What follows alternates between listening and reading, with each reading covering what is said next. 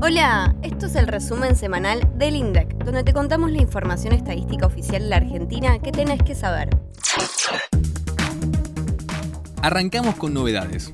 Desde esta semana y hasta noviembre se llevará a cabo la encuesta nacional sobre consumos y prácticas de cuidado. ¿De qué se trata? Es un relevamiento que tiene como objetivo conocer cómo los argentinos cuidamos nuestra salud. Para eso, se propone caracterizar los hábitos de consumo de las personas entre 16 y 75 años vinculados con el uso de bebidas alcohólicas, tabaco, medicamentos y otras sustancias. En definitiva, queremos saber qué consumimos, en qué ocasiones y con qué frecuencia. La información obtenida va a ser muy importante. Servirá, por ejemplo, para que desde el sector público o privado se puedan generar acciones de prevención, cuidado y promoción de la salud frente al consumo excesivo. Si te toca participar, te pedimos por favor que recibas a las personas encuestadoras.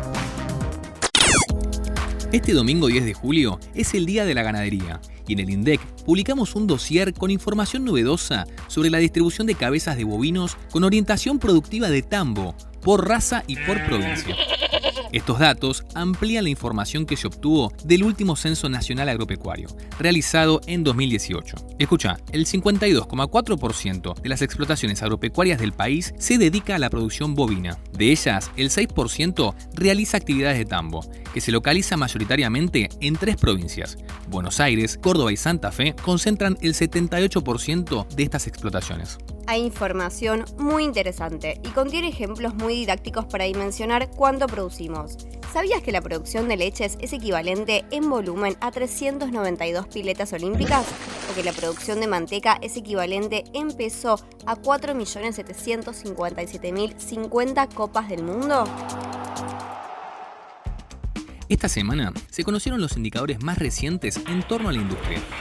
El índice de producción industrial manufacturero creció en mayo 11,9% con respecto al mismo mes del año pasado. 15 de las 16 divisiones que componen el indicador mostraron subas interanuales. Recordemos que en la última semana de mayo de 2021, muchas plantas operaron de forma parcial o estuvieron sin actividad productiva por la emergencia sanitaria. La fabricación de prendas de vestir, cuero y calzado creció en mayo un 51,1% interanual. Para más detalle, te dejamos el informe. Pasamos a sí, a la actividad de la construcción, que en mayo creció 19,9% en relación con el mismo mes del año pasado. Si comparamos con el mes anterior, subió 0,4%.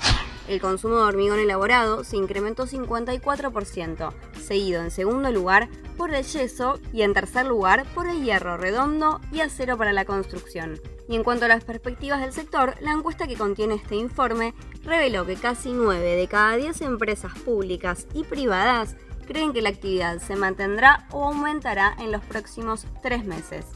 Dato destacado. En abril de este año se contabilizaron 420.608 puestos de trabajo, 17,9% más que el mismo mes del 2021. El INDEC en el mundo. Esta semana compartimos la experiencia de la campaña de comunicación del Censo 2022 con nuestros pares de la Oficina Nacional de Estadística de República Dominicana. Repasamos sus etapas, sus desafíos y todo el trabajo a nivel comunicacional que estuvimos haciendo para que el operativo sea un éxito. Y también comentamos nuestra experiencia sobre la producción de recursos pedagógicos y lúdicos para el programa educativo que lleva adelante el INDEC con las escuelas, que llamamos Metadato INDEC.